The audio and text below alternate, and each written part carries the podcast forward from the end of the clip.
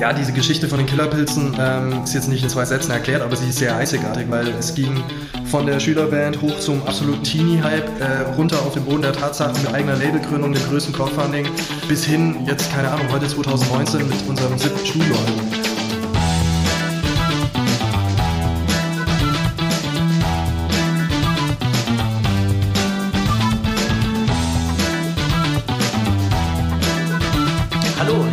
Zu einer neuen Folge von äh, Gute Ideen, der Interview-Podcast von Start Next. Und ich, beziehungsweise wir, sind nach München extra für euch, liebe Hörer und Hörerinnen, gereist, um einen ganz äh, speziellen Menschen zu treffen, nämlich Jo Halbig von den Killerpilzen. Hi, freut mich sehr. Danke, dass du äh, Zeit hattest für uns. Ja, sehr gerne. Falls ihr euch fragt, sagt mal, warum halt das hier so? Wir sind in einem Büro, das äh, minimalistisch eingerichtet ist, aber sehr schön eingerichtet ist. Und hier stehen einfach nicht viele Möbel, ähm, genau. aber deswegen ist Hals ein bisschen. Ähm, wir sind heute hier zusammengekommen, lieber Jo, um ein bisschen über eure wahnsinnig erfolgreichen Crowdfunding-Kampagnen zu sprechen. Zwei an der Zahl hattet ihr gemacht, nämlich einmal 2014 für das Album zum Cup wahrscheinlich, zum KP genau. der guten Hoffnung. Ähm, und einmal 2016, wo ihr den äh, Kinofilm äh, gecrowdfundet habt. Äh, 15 Jahre immer noch jung, der Film. Und da habt ihr auch wahnsinnig viel Geld eingenommen. Äh, 2014 zum Beispiel für das Album äh, waren das Ziel 55.000 Euro. Ihr habt aber von 847 Unterstützer und Unterstützerinnen 75.503 Cent, wir wollen ganz genau sein, ja. ähm, ey, wie fühlt sich das eigentlich an?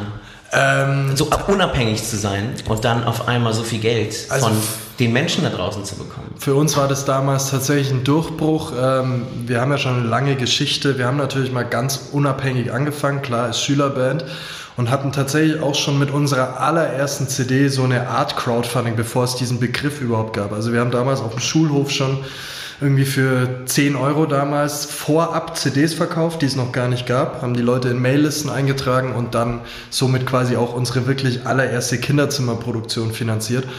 Und dann äh, in der Zwischenzeit ist viel passiert. Wir waren beim Major Label, ähm, haben da sehr erfolgreiche Alben veröffentlicht, sind dann da gedroppt worden auch. Und dann war natürlich so die große Frage, nachdem auch äh, wir auf eigenem Label ein Album rausgebracht haben, alles selber finanziert haben, wie kann das weiterhin funktionieren? Weil so eine CD rauszubringen ist ja sehr teuer. Mhm, total. Aber erzähl mal den Hörer und Hörerinnen, gedroppt bedeutet? Gedroppt heißt, dass wir uns nach zwei Jahren äh, Zusammenarbeit und zwei Alben interessenmäßig auseinanderdividiert haben. Ähm, nee, also wer unseren Film vielleicht auch kennt oder sich schon mal mit den Killerpilzen in irgendeiner Form beschäftigt hat, weiß, dass äh, wir zu diesem Zeitpunkt dann nicht mehr genug Platten für die Plattenfirma verkauft haben. Das waren damals nur noch in Anführungszeichen 50.000 CDs. Äh, in der heutigen Zeit wäre das äh, ja, unfassbar viel immer noch. Aber das war damals so die Entwicklung 2009 und dann haben wir unser eigenes Label gegründet, uns da alle Strukturen selber aufgebaut und ja, im Zuge jeder neuen CD-Veröffentlichung äh, kennt wahrscheinlich jeder Künstler, jede Künstlerin, stellt man sich natürlich auch immer wieder die Frage, wie kann man das finanziell auf ein sicheres Fundament stellen. Und ähm, 2013 kam ein Album und dann war auch irgendwie unser Budget aufgebraucht, äh, sage ich einfach mal so. Und dann war 2014 die Idee, ich weiß noch ganz genau, wann ich sie hatte, nämlich um Weihnachten rum, da war gerade so das erste Mal im deutschen Blätterwald und im Musiker-Kontext von Crowdfundings die Rede. Und ich hatte keine wirkliche Ahnung, was es bedeutet, habe mich dann halt viel eingelesen, mich auch mit einigen Best-Practice-Beispielen aus anderen Ländern so äh, auseinandergesetzt und habe dann das kühne Ziel meiner Band äh, verkündet, dass wir die nächste Platte mit Crowdfunding finanzieren. Und so hat alles angefangen. Und äh, die Durchführung, Planung, das Videodrehen, also das Pitch-Video drehen, Bilder schießen, wer hat das gemacht? Habt ihr jemanden beauftragt oder habt ihr das wirklich komplett alleine gemacht? Es war wirklich vom Start bis Ende komplett selbst alles. Also ähm, wie gesagt, an Weihnachten kam die Idee, dann habe ich, glaube ich, zwischen den Feiertagen äh, bis Silvester so eine Art Konzept rausgeschrieben, habe auch recherchiert, was sind so die besten Plattformen. Äh, damals gab es eben so zwei, drei, vier Bewerber, sage ich mal. Ähm, dann habe ich ein Konzept aufgestellt, das war dann eben damals dieses zum KP der guten Hoffnung, weil mir auch von Anfang an wichtig war und ich auch das als großen Teil der Killerpilze immer schon empfunden habe, die Fans mit auf eine Reise zu nehmen. Äh, Gerade bei einem Crowdfunding natürlich ein großes Thema, die Leute nicht nur einfach beballern mit, äh, wir brauchen eure Kohle, ähm, was natürlich unterm Strich immer der Wahrheit entspricht, aber ähm, erstens mal geht es ganz klar darum, eine Bindung aufzubauen und die Leute eben mitzunehmen und wirklich mhm. Teil des Ganzen werden zu lassen, was ja auch der Sinn des Crowdfundings ist. Und äh, da habe ich dieses Konzept ausgearbeitet und dann ging alles, glaube ich, relativ schnell. Also ich weiß nicht mehr, wann wir genau angefangen haben. Ich meine im Februar äh, für die erste Kampagne damals. Das heißt, wir haben zwischen Silvester und 1. Februar oder 5. Februar diese komplette Kampagne erarbeitet mit Videos drehen, äh, mit äh, Goodies äh, erarbeiten, mit allem, was dazugehört und es ist wirklich viel. Und wie sehr haben die Band mit die, an, die anderen Bandmitglieder, die übrigens einen schönen Gruß an dieser Stelle an Fabian, dein Bruder, genau. Maximilian, Ma Max, Max, genannt Max. und äh, Andreas. Äh, der Andy. ist schon lange nicht mehr dabei. Achso, Andreas, genau, der ist als Bassist dann irgendwann ausgestiegen. Genau, aber schon 2007. Also es ist tatsächlich schon ein bisschen her. Schon ein bisschen her. Habt ihr noch Kontakt? Wir haben noch Kontakt, auch im Grunde für den Film dann. Also, cool. Da kommen wir vielleicht Trotzdem, später nochmal drauf. Auf jeden Fall liebe Grüße auch an Schlagi. Ja. Wie sehr haben Max und äh, Fabian da mit, mitgeholfen? Was haben die gemacht? Ähm, Im Grunde wie immer schon, seit wir auf eigenem Label arbeiten, wir haben eine ganz klare Arbeitsteilung. Ich glaube, das unterscheidet und hebt uns auch gegenüber anderen Künstlern hervor, dass wir ähm, ja, die Expertisen, die für unsere Band wichtig sind, so perfekt ergänzen können. Also Fabi ist zum Beispiel komplett zuständig für das ganze Visuelle, der hat Filmproduktion studiert, kümmert sich also um die Videos, um die Vorbereitung von allem, was so visuell äh, passieren soll. Max ist ein großartiger Musiker und Produzent. Ähm, produziert auch ganz viele andere Bands und Künstler. Ähm, der hat sich dann natürlich um Album und Sounddesign und was halt sonst so zu, äh, zu machen ist gekümmert. Und ich bin im Grunde für Management, für Marketing und so weiter zuständig. Ich habe ja seit äh, mittlerweile acht Jahren auch meine eigene Agentur. Ähm, und habe so gesehen das Strategische vorgegeben, aber erarbeitet ähm, haben wir alles zu dritt. Also es ist auch so unser unser Werdegang, der uns, glaube ich, dann auch dahin gebracht hat, dass wir überhaupt äh, so erfolgreich Crowdfundings durchführen können, weil wir die Leute eben auch wissen haben lassen, dass wir ähm, komplett do-it-yourself unterwegs sind, ähm, dass wir unsere Karriere nicht nach dem Aus bei einer großen Plattenfirma einfach, sage ich mal, dem Zufall überlassen wollen, sondern die aktiv selbst gestalten. Äh, wir wissen auch, dass es viel Arbeit ist, aber äh, von Anfang an war es uns einfach ganz besonders wichtig, ganz offen mit den Fans zu kommunizieren, wofür Crowdfunding ja auch äh, ja, super ist, weil man einfach äh, die Leute am Prozess und auch an den Ergebnissen und so weiter wirklich Stück für Stück teilhaben lässt. Und ähm, ja, also deshalb funktioniert das bei uns seit vielen, vielen Jahren, mittlerweile seit 17 Jahren so gut, weil wir drei uns auch so stark ergänzen in allen Bereichen. Mhm. Und beim Crowdfunding hat da jeder seinen Teil beigetragen auf verschiedenste Art und Weise. Äh, interessant finde ich, ähm, wie du jetzt gerade beschreibst, dass jeder von euch in der Band sozusagen seinen Platz auch im Team gefunden hat und sozusagen Aufgaben übernommen hat. Und deswegen, das ist sozusagen auch unser Appell. Ich habe mich übrigens gar nicht vorgestellt, den Hörer und Hörerinnen. Mein Name ist Shai Hoffmann und ich bin Projektberater bei Startnext. Ähm, das wollte ich nochmal gesagt haben. Hi, Shai. nicht, dass, nicht, dass ihr denkt, so, hä, wer, wer ist der denn eigentlich? ähm, genau, also das, äh, weil das habe ich schon öfter mal vergessen. Und meine Kollegen meinten zu mir, ähm, Shai, vielleicht wäre das sinnvoll, wenn du dich mal vorstellst immer seinen Namen sagen, ist ganz wichtig. Genau. ähm, genau, also weil wir als Projektberater natürlich immer sagen, so, ey, such dir ein Team zusammen und guck, dass du sozusagen alle Kompetenzen, die du nicht besitzt, trotzdem irgendwie abdeckst. Natürlich. Und ähm, ich, ich arbeite ja auch viel mittlerweile mit jungen Künstlern zusammen. Ich coache die, ich berate die oder wir machen mit meiner Agentur die PR für die. Und natürlich ist es oft so, dass diese Kompetenzen nicht von vornherein da sind. Und äh, dann gibt es für viele immer nur die Lösung, entweder wir kaufen es uns teuer ein oder ähm, es kann nicht stattfinden.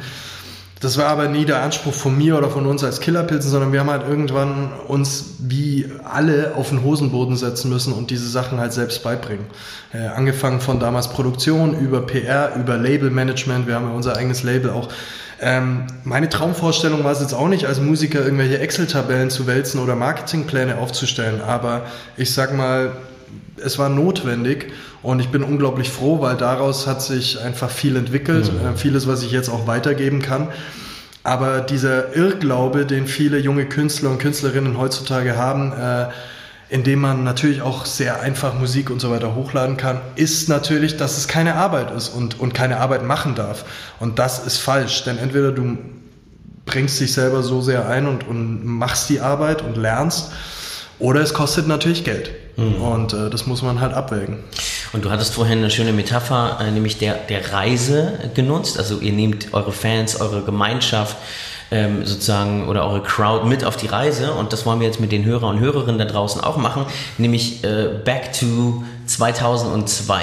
Da habt ihr euch nämlich gegründet. Da wart ihr, ich glaube, 13 ungefähr, ne? Ich war 13, Max war 13,5, 14 und Fabi 9. Und Wahnsinn. Dann, ja. 2002, ich erinnere mich noch.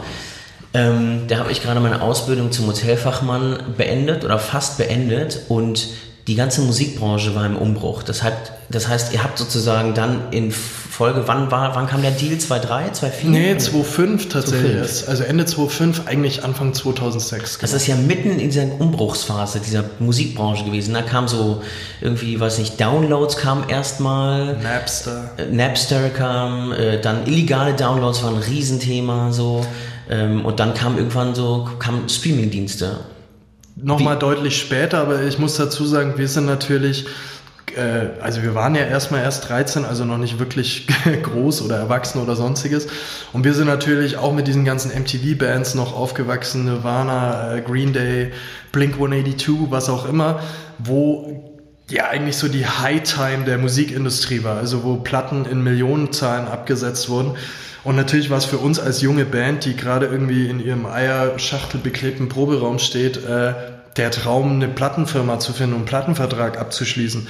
Und ähm, das hat ja dann nach vier Jahren Underground-Arbeit und Duces spielen und sich eben selber die CD äh, aufnehmen und promoten und so weiter, hat es auch funktioniert und war für uns damals auch äh, das Nonplusultra und ich muss auch ehrlich sagen, ich bin äh, wunder, gottfroh dankbar, dass wir diese Möglichkeit hatten einerseits für uns als Band, aber auch so für uns persönlich, dieses ja große Plattenfirmen-Ding einfach nochmal so mitzuerleben.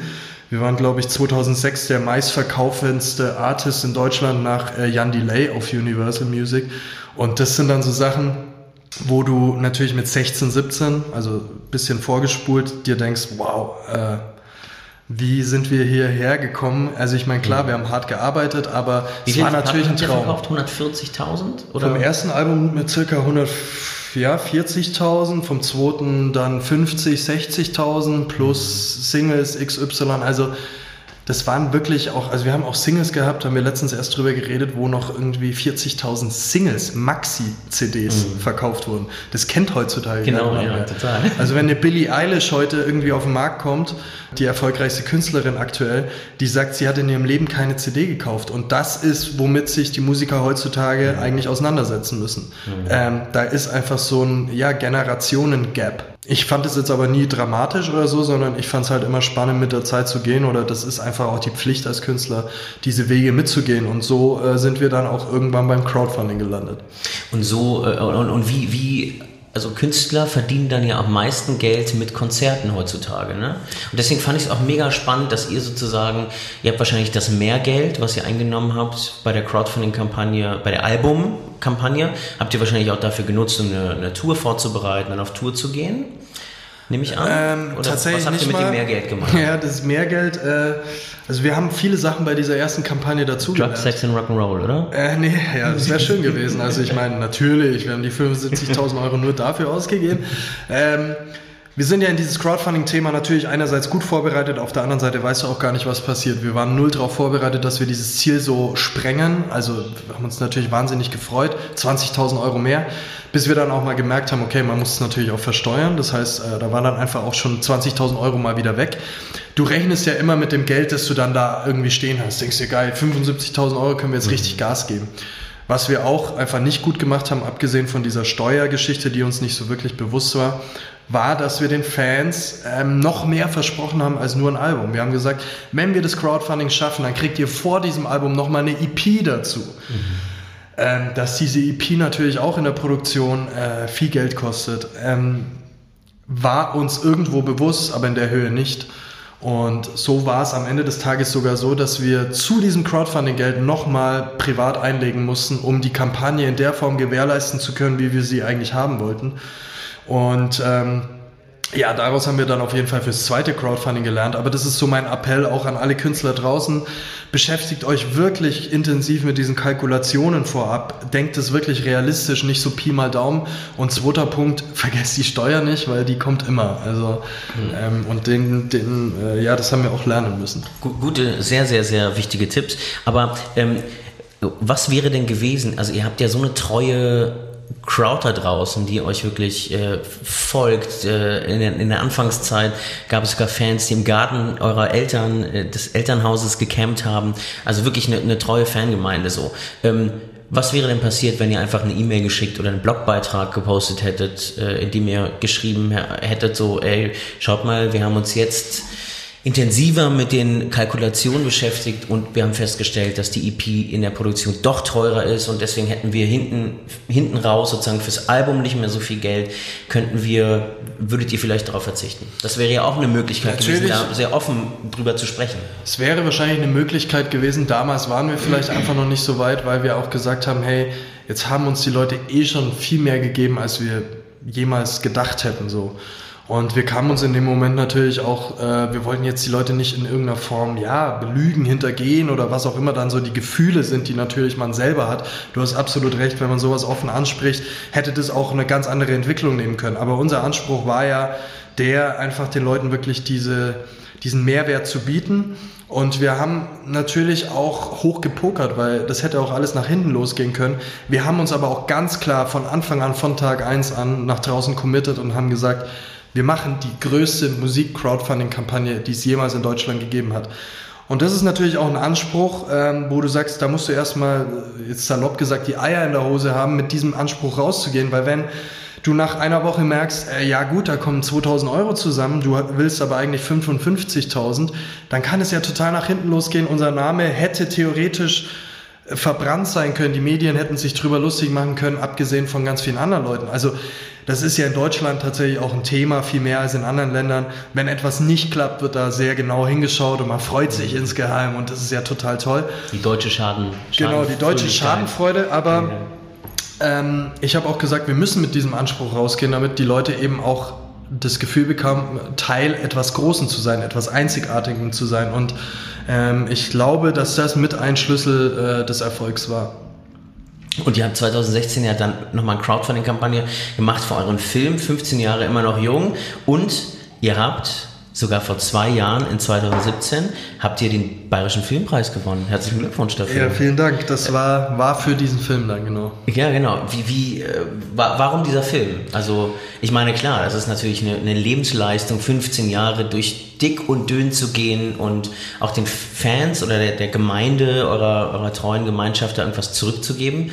Ähm, aber ja, genau, was, was hat euch zu, dem, zu diesem zweiten Crowdfunding bewegt? Ja, also zum einen war es natürlich schon der Gedanke, 15 Jahre, das ist eine Form von Jubiläum. Wir hatten das Jahr davor erst das Album rausgebracht, also das äh, Album, für das das erste Crowdfunding war. Also es hat sich dann auch alles noch länger gezogen. Mhm.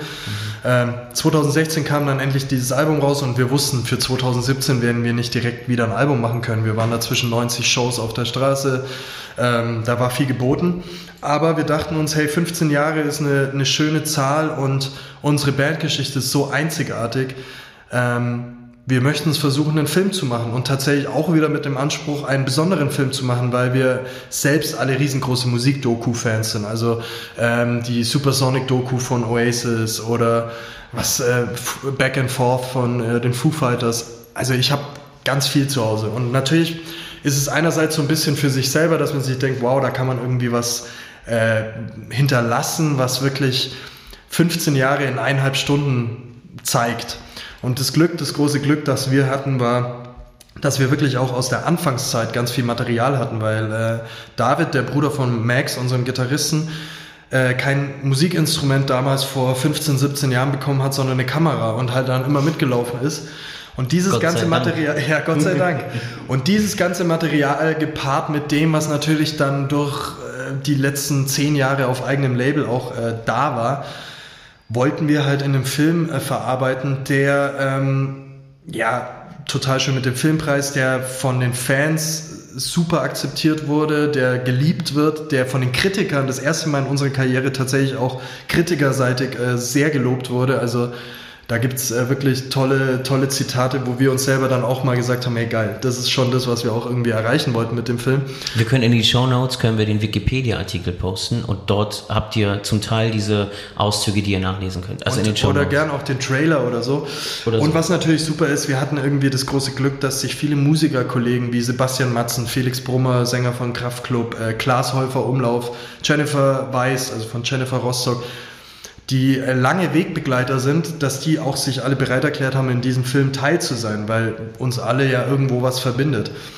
Und ja, diese Geschichte von den Killerpilzen ähm, ist jetzt nicht in zwei Sätzen erklärt, aber sie ist sehr einzigartig, weil es ging von der Schülerband hoch zum absoluten Teenie-Hype, äh, runter auf den Boden der Tatsachen mit eigener Labelgründung, dem größten Crowdfunding, bis hin jetzt, keine Ahnung, heute 2019 mit unserem siebten Studioalbum. Und diese Geschichte zu erzählen, das hat sehr viel Spaß gemacht. Das war auch natürlich sehr viel Arbeit, aber wir hatten das Gefühl, das ist was, was so, ähm, ja, jeder, der sich in irgendeiner Form mit, den, mit der Band schon mal beschäftigt hat und auch viele Leute, die grundsätzlich einen Einblick in die Musikindustrie mhm. haben wollen, wirklich mögen werden und können, weil dieser Film zeigt ganz ungeschönt, wirklich ungeschönt, äh, was es für ein hartes Business ist und was auch dazu gehört, nicht nur hochzukommen, sondern äh, entweder auch oben zu bleiben oder sich auch zurückzukämpfen. Und das ist alles in diesem Film irgendwie reingeflossen. Also ich kann es jedem nur empfehlen, jetzt gar nicht mal, weil ich da viel mit verdiene, sondern einfach, weil es ein schöner Film ist und weil ich glaube, dass, äh, da kann sich jeder was rausziehen. Und all diese ganzen Erfahrungen, die du, die du oder die ihr ja gemacht habt so über die Jahre, die versuchst du jetzt sozusagen in deiner Marketingagentur, die du hast, du berätst auch Musiker und so, ähm, zu vermitteln, weiterzugeben und zu sagen, äh, hey, äh, da oben zu stehen. Also zum Beispiel einer meiner Idole ist, äh, ihr könnt jetzt alle mich auslachen oder nicht, äh, Justin Timberlake. Mhm. Und äh, diesen, diesen Werdegang von diesem Menschen beobachtet zu haben und zu sehen, was, was er jetzt sozusagen als Künstler, der da jetzt solo abräumt äh, an Preisen, aber auch an Konzerten und äh, jedes Konzert oder jede Tour wird fetter und größer und er hat meines Erachtens auch die beste Liveband der Welt und ähm, du hattest irgendwann mal gesagt, ähm, du findest es beachtlich, dass man eigentlich als Künstler mittlerweile fast 70 Prozent oder 80 Prozent oder zu einem großen, sehr großen Teil mehr Manager ist, beziehungsweise mehr Geschäftsmann sein Geschäftsmann, muss ja. als Musiker. Ja, das klingt immer unromantisch und ich glaube auch viele hören das nicht gerne, weil das erweckt immer so den Anschein, als würde es nur ums Verkaufen und so weiter gehen. Nee, gar nicht mal. Ich glaube einfach, dass es ganz wichtig ist heutzutage oder schon immer. Alle großen Bands, die groß geworden sind, hatten irgendwo eine Strategie. Natürlich fängt man irgendwo an, aber es trennt sich relativ schnell die Spreu vom Weizen von Künstlern, wo du merkst, die machen das halt, weil sie gerne Bier trinken im Proberaum und weil die ähm, einfach Spaß dran haben, was völlig okay ist. Und es gibt Künstler, die haben den großen Anspruch, nach vorne zu kommen, die erf wollen erfolgreich werden. Aber äh, erfolgreich werden funktioniert einfach nur, wenn du bestimmte Gesetzmäßigkeiten nicht, nicht befolgst, aber wenn du, dir zumindest klar ist, dass das schon alles mit Strategien, mit Systemmäßigkeiten erfolgt. Ähm, Ganz selten ist es so, dass man wo reinstolpert. Und wenn man wo reinstolpert, sehen viele auch immer nicht, äh, da heißt es dann oft, ja, die hatten ja Glück oder so.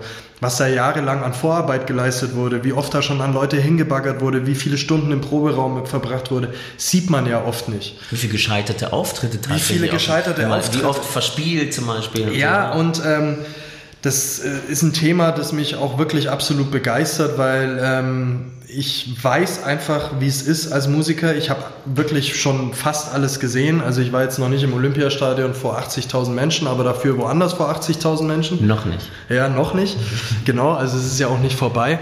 Aber genau das ist zum Beispiel so eine Sache, wo ich sage, Leute, wenn ihr zwei Jahre äh, Musik macht und es wirklich ernst meint, dann dürft ihr nach zwei Jahren auch nicht sagen, das ist mir jetzt alles zu viel oder irgendwie funktioniert es nicht, wir treten auf der Stelle. Ähm, es gehört einfach verdammt viel harte Arbeit und Ausdauer dazu. Und deswegen sage ich auch oft, ähm, gerade in der heutigen Zeit, wo man ja auch so viel Kontrolle hat wie nie zuvor, dass man natürlich diese Kontrolle idealerweise auch möglichst gut nutzen sollte und deswegen auch natürlich sich mit dem Business beschäftigt. Und ähm, Deswegen komme ich zu dieser steilen These, dass ich sage, man muss heutzutage auch 70% Geschäftsmann sein, weil äh, du im Zweifel halt auch selber deinen Instagram-Channel verwalten musst und einfach viel Zeit da verbringst, wo du eigentlich sonst vielleicht Songs schreiben willst, was ich ja total nachfühlen kann. Bin ja selber auch Künstler. Aber es gehört halt dazu. Ich frage mich aber so ein bisschen, weil du 70% Geschäftsmann oder Geschäftsfrau bist, und 30 Prozent Musiker und sozusagen alles andere, musst irgendwie deine Familie vielleicht unterbringen oder so und Freunde, Freundinnen, Beziehungen. Kann man sich dann wirklich auf das Künstlerdasein, also auf die Musikalität, kann man sich da überhaupt noch richtig sozusagen konzentrieren, besser werden? Ähm, idealerweise ja, indem du dir eben Strukturen schaffst, die dich entweder A unterstützen oder dir ähm, all diese Prozesse, die dann für eine Veröffentlichung zum Beispiel äh, anfallen, dass du die so gut drauf hast, dass du sagst, ich konzentriere mich in der einen Zeit halt komplett auf die Musik, wie wir das mit den Killerpilzen zum Beispiel machen. Wir sagen halt, ähm, jetzt ist der Zeitraum, wo wir uns nur auf die Musik konzentrieren, auf die Produktion. Danach kommt die Phase, wo man sich um die Veröffentlichungsstrategie, um die Partnersuche, um die Tour und so weiter kümmert. Ähm, das muss man sich aber natürlich auch erarbeiten, solche Strukturen und Freiheiten.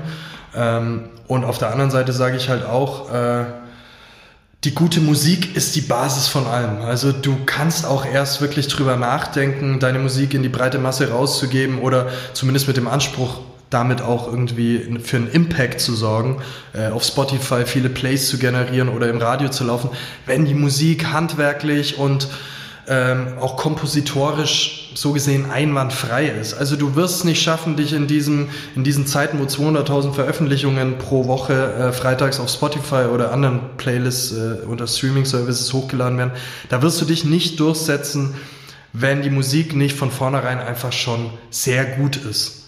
Und ähm, deswegen ist halt auch die harte Aussage, die ich manchen Leuten sagen muss, ist, Leute, ihr müsst noch mehr Zeit im Proberaum verbringen. Ihr müsst einfach schon noch schauen, dass ihr eine, eine Schippe drauflegt. Es gibt immer mal wieder Gegenbeispiele, die wird es auch immer geben. Aber grundsätzlich ist es schon so, der Hörer heutzutage leiht dir nicht mehr als maximal drei Minuten seiner Zeit, was schon viel wäre. Mhm. Und in diesen drei Minuten kannst du halt nicht mit irgendeinem Schund punkten. So. Deswegen jeder Band, jedem Künstler würde ich am Anfang raten, konzentriert euch erstmal nur auf die Musik, dass ihr da auf einem Label seid. Alles andere, Strategien und so weiter, kann man danach. Ey, jo, weißt du, was, ich, weißt, was ich gelesen habe? Ähm, die, die ähm, Spotify und die ganzen Streaming-Dienste, die beeinflussen das die, die, die, Hör, äh, die, die Hörgewohnheit, danke, die Hörgewohnheit von den, von den Streamer und Streamerinnen so erheblich, dass Musiker mittlerweile in ihren Songs, also in der, in der äh, Songentstehung darauf achten, dass innerhalb der ersten 20 bis 30 Sekunden schon sozusagen ein Ohrwurm-Pattern drin vorkommt, sei es der, der sei es dass der Chorus sozusagen mhm. vorgeschoben wird, ja. ähm, finde ich auch spannend irgendwie, weil das ändert sozusagen auch die ganze äh, Musik, wie sagt man, die Ko Ko Komposita kompositorische, danke, kompositorische, äh, äh, genau, äh, kompositorische äh, Eigenschaft. Ja, und die Herangehensweise, aber ich finde es trotzdem keine, also für mich persönlich wäre es jetzt kein Weg und auch für die Bands, wo ich sage, ähm, ihr bewegt euch in bestimmten Genres oder Künstler. Ich würde mich von sowas nicht abhängig machen, weil gute Musik und wenn es wirklich zu 100% ist das, was du liebst, dann ähm, orientierst du dich nicht dran, was sonst so hip ist, sondern du musst dich damit ja auch identifizieren können. Nur wenn das wirklich steht und du auch diese Klarheit hast, dass du wirklich was tust, was du zu 100% magst, dann entsteht auch eine Präsenz und daraus entsteht irgendwie so dieser dieser Funke, der ganz viele Dinge in Schwung bringen kann. Ähm, aber klar, heutzutage ist es Usus, dass sich viele Künstler ähm, daran orientieren. Das wird sich aber auch wieder ändern. Und ich für mich persönlich habe das jetzt nie als Weg empfunden, irgendwie die Musik deshalb so zu komponieren. Ähm, ich finde es auch nicht gut, wenn, wenn da die Hörgewohnheiten natürlich so beeinflusst werden. Auf der anderen Seite ist es natürlich auch eine, eine These, die so aufgestellt wird, die sicher auch irgendwo richtig ist, aber dass auf der anderen Seite heutzutage so viele mehr Nischen entstehen, ähm, so viele unterschiedliche Genres und jede von diesen Nischen hat ihre eigenen Hörer, ähm, ist ja auch super spannend. Also es gibt halt nicht mehr nur Rock oder Hip-Hop mhm. oder Pop oder äh, Techno, oder Elektro, sondern es gibt so viele Unterkategorien und jede von diesen Unterkategorien möchte bedient werden von äh, Leuten und deswegen ist es auch, oder deswegen würde ich jeden dazu erm ermutigen, ähm, einfach wirklich aus tiefstem Herzen das zu machen, was musikalisch einem auch entspricht. Wo siehst du die Zukunft der Musik? Also gerade ähm, auch hinsichtlich der Kooperation. Ne? Also Kooperationen, wie wichtig sind Kooperationen, weil du sagtest, ne, die Qualität der Musik ist total wichtig und wenn ihr als Band eine gewisse ein Talent habt, ihr spielt gut zusammen, äh, der Sänger singt gut und das klingt alles harmonisch und gut auf der Bühne. Dann braucht es noch eine andere Ebene, dann braucht es sozusagen die technische Ebene, jemand, der das sozusagen auf eine Platte bringt, das, äh, das qualitativ sozusagen nach oben, nach oben bringen. Ähm, ja, wie wichtig sind da Kooperationen? Ihr habt natürlich mit einem Produzenten zusammengearbeitet, vor allem die ersten Jahre, glaube ich. Die ersten Jahre, ähm, mittlerweile produziert auch Max äh, mhm. unsere Alben. Aber wie wichtig sind Kooperationen in, in, in Zukunft sozusagen? Ne? Weil du meintest ja, die ganzen Unterkategorien, die es so gibt an Musikgenres, die sind total spannend auch. Aber ähm, es gibt mittlerweile, man, man sieht auch total die, die coolen Kollaborationen zwischen Künstlern, die äh, eigentlich total verschiedene Genres äh, sind. Und das sieht also man ich, immer mehr, glaube ich. Ich sage mal grundsätzlich, so ein Künstler sollte grundsätzlich immer viel mehr für Ja's stehen als für Neins. Das bedeutet, wenn dich ein vermeintlich kleinerer Künstler fragt, ob er deinen Song teilen darf oder in seine Playlist aufnehmen kann oder so, dann sag erstmal ja, weil das bringt dir ja einen Mehrwert. Es gibt ganz viele Leute, die große Egos haben und sagen, ja, wir sind ja bekannter als XY und deswegen wollen wir nicht und so. Äh, dass man sich dadurch aber extrem viel hindert an, an Möglichkeiten, ist, glaube ich, offensichtlich. Ähm, also die Basis, klar, gute Musik braucht man nicht drüber reden, aber natürlich Marketing, Kollaborationen, Systeme sind extrem wichtig. Ähm, das Wichtigste, was ich immer allen meinen Bands auch sage, ist, dass du ähm, ein Image hast, ein Image kreierst. Du brauchst diese Speerspitze, um überhaupt in diesem breiten Markt irgendwo aufzufallen. Und das kann alles sein. Das kann deine Geschichte sein, das kann ein äh, Song sein, das kann ähm, die Kollaboration sein, die du äh, im Vorfeld gemacht hast, das kann dein Crowdfunding sein, aber du brauchst Images, weil sonst stichst du einfach nicht raus unter 200.000 Veröffentlichungen und jeder, der weiterführend in der PR beschäftigt ist, bei Radiosendern, bei Zeitungen, bei Online-Blogs, bei Spotify als Playlist-Editor, die Leute achten darauf, was hat diese Band zu erzählen. Abgesehen davon, dass es einfach gute Musik ist, weil das ist die Voraussetzung. Aber was on top kann mir diese Band an Lebensgefühl, an äh, politischem Commitment, an, äh, weiß ich nicht, neuartiger Musik liefern, dass es für mich spannend ist, so eine Band auch hervorzuheben. Sind die besonders fleißig, touren die viel, haben die viele Support-Shows, ähm, machen die einfach was Spannendes. Also man muss sich schon überlegen, was ist die Speerspitze, mit der ich in diesen Markt überhaupt reingehen kann. Und ähm, klar, dann einfach... Äh, ich sag immer, wer springen will, muss auch investieren. Das war auch bei uns damals bei den Killerpilzen nicht anders. Ähm, wir haben halt natürlich auch in den in frühesten Jugendjahren schon Tausende von Euros investiert, um voranzukommen. Und ich kann alle Künstler verstehen, die sagen, ähm, das will ich nicht, das kann ich vielleicht auch nicht. Da geht es dann eben wieder darum, vielleicht sich auch ein Umfeld zu schaffen, wo man sagt, okay, das sind Leute, die glauben so fest dran.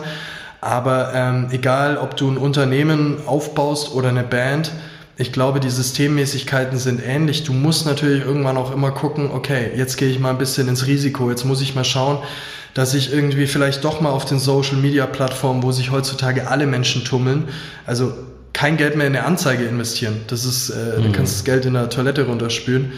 Aber du musst dahin, wo sind die Leute? Wo sind die bei Social Media? Es ist ja so gesehen so einfach wie nie, die Leute da auch genau aus anzuspielen, anzugehen. Mhm. Aber du brauchst guten Content, du brauchst ein klares Image und du brauchst im Zweifel halt auch ein bisschen Budget für sowas. Davon, ich rede jetzt nicht von Tausenden von Euro, aber sei dir bewusst, dass das einfach heutzutage dazugehört. Du hast jetzt ein paar Multiplikatoren genannt, wie Online-Magazine, also Musik-Online-Magazine und so weiter, äh, Journalisten, Radiojournalisten. Ähm, zurück zur Crowdfunding-Kampagne. Vielleicht zur ersten und auch der zweiten. Und wenn du dich da zurückbesinnst, was war denn die größte Herausforderung damals? Also so, wo, so, wo ihr vor dem Berg standet und dachtet, oh scheiße, wie erklimmen wir den jetzt?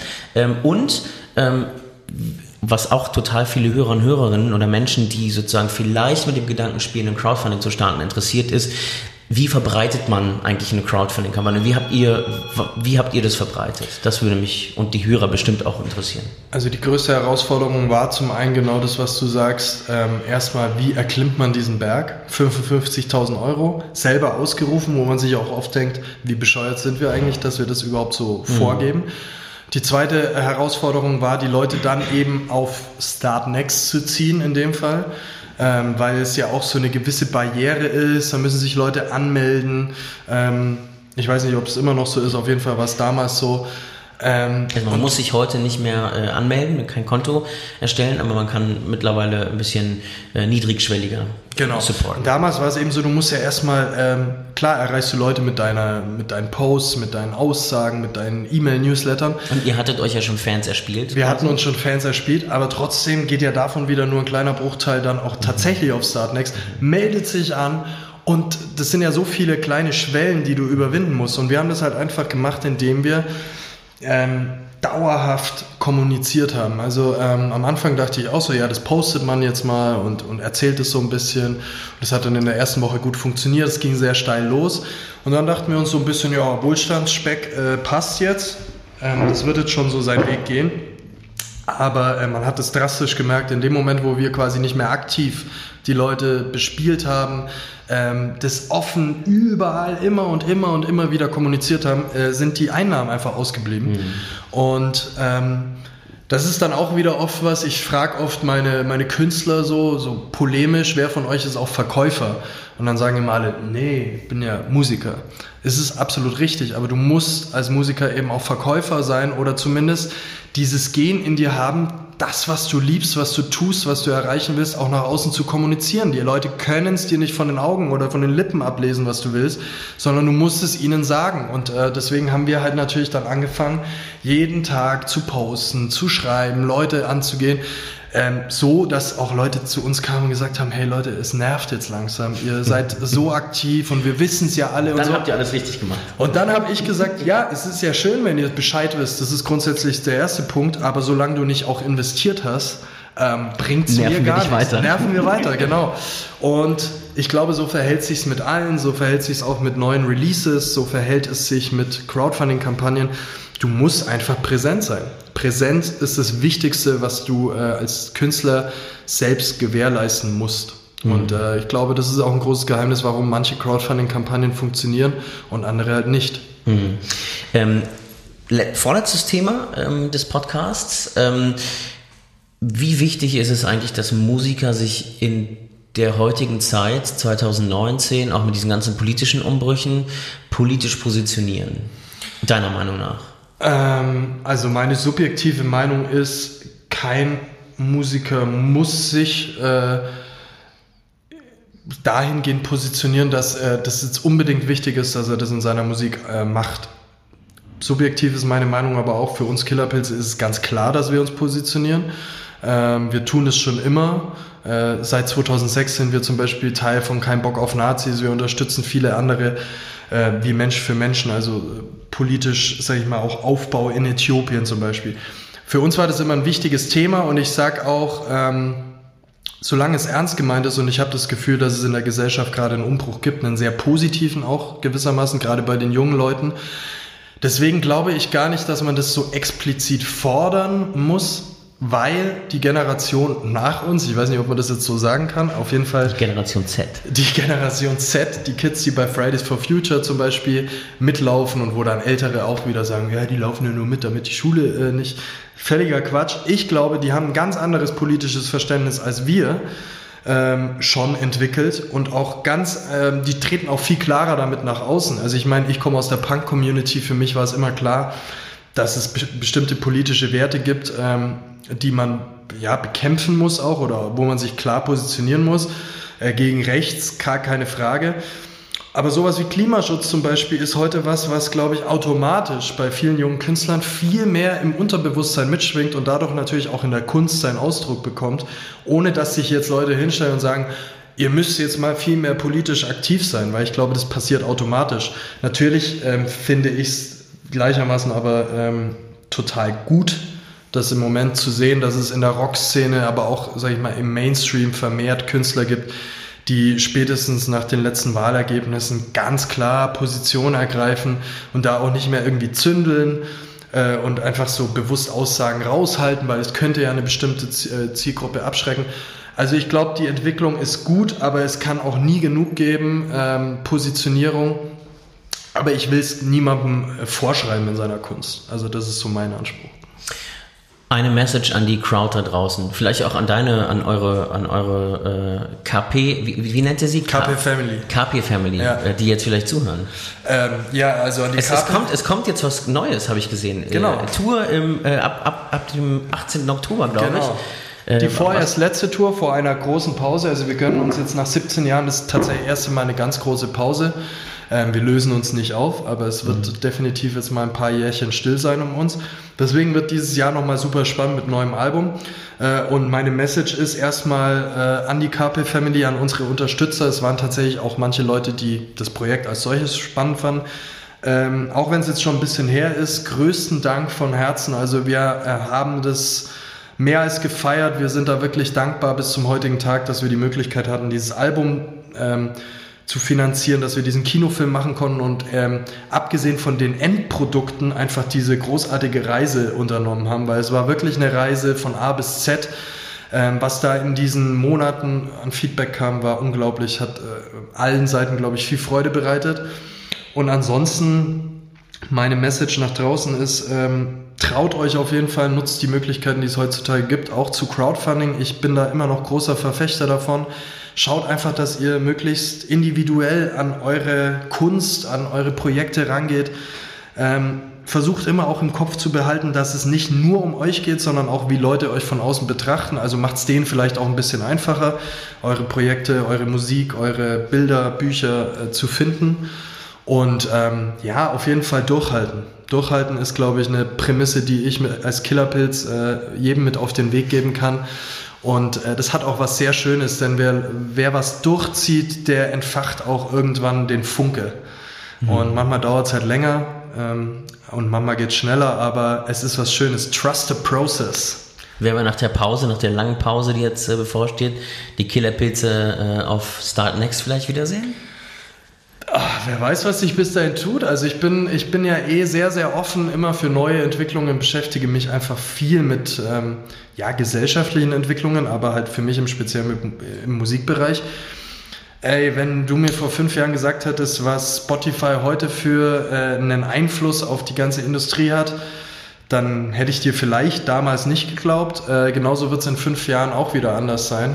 Also was in den letzten fünf Jahren passiert ist, von der Schnelligkeit her, ist in 100 Jahren davor nicht passiert. Und so wird es weitergehen. Deswegen, ich hoffe, ich wünsche euch Start Next natürlich, dass, äh, dass ihr so relevant seid, dass wir da dann auch wieder sind. sind wir das nicht schon? Jo.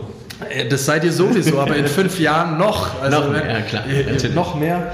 Und äh, ich wünsche uns, dass wir dann noch relevant sind und ja. überhaupt noch ein Wörtchen mitreden. Ähm, Vielleicht gibt es ja dann so kleine Killerpilze, die mit auf die Bühne kommen. Das ist durchaus möglich. Ähm, auf jeden Fall freue ich mich äh, auf alles, was kommt, wie immer. Mhm. Und ähm, ja, einfach weitermachen. Jo, vielen, vielen herzlichen Dank, äh, dass du uns hier empfangen hast in dem, in dem Büro hier in München, ähm, dass du Zeit hattest, mit uns über, über deinen Werdegang, über euren Werdegang zu sprechen, über die beiden Crowdfunding-Kampagnen, die ihr gemacht habt, über dein jetziges Business. Du, was machst du nicht alles mit einer Online-Marketing-Agentur? Du berätst Künstler, du bringst sozusagen deine Erfahrungen, die du gemacht hast über die langen Jahre, äh, vermittelst du sozusagen jetzt an, an heranwachsende Künstler. Ähm, und du bist ein sympathischer Typ. Vielen Dank kann ich nur zurückgeben, hat mir große Freude bereitet. KB Family, ihr wisst, äh, warum ihr Fans von äh, den Killerpilzen seid. Okay, ähm, das war äh, eine Folge Gute Ideen, der Interview-Podcast von Start Next. Mein Name ist Schei Hoffmann. Jo, vielen herzlichen Dank. Und falls euch diese Sendung gefallen hat, dann äh, bewertet sie bitte, kommentiert sie, teilt sie und äh, sagt den Menschen da draußen so, hey, guck mal, so coole Menschen wie Jo von den Killerpilzen, die machen Crowdfundings auf Start Next. Und noch viel wichtiger, traut euch selbst Crowdfunding-Kampagnen Genau, fangt an, einfach anfangen. Genau, einfach machen. Also, in dem Sinne, bis dann. Ciao. Ciao.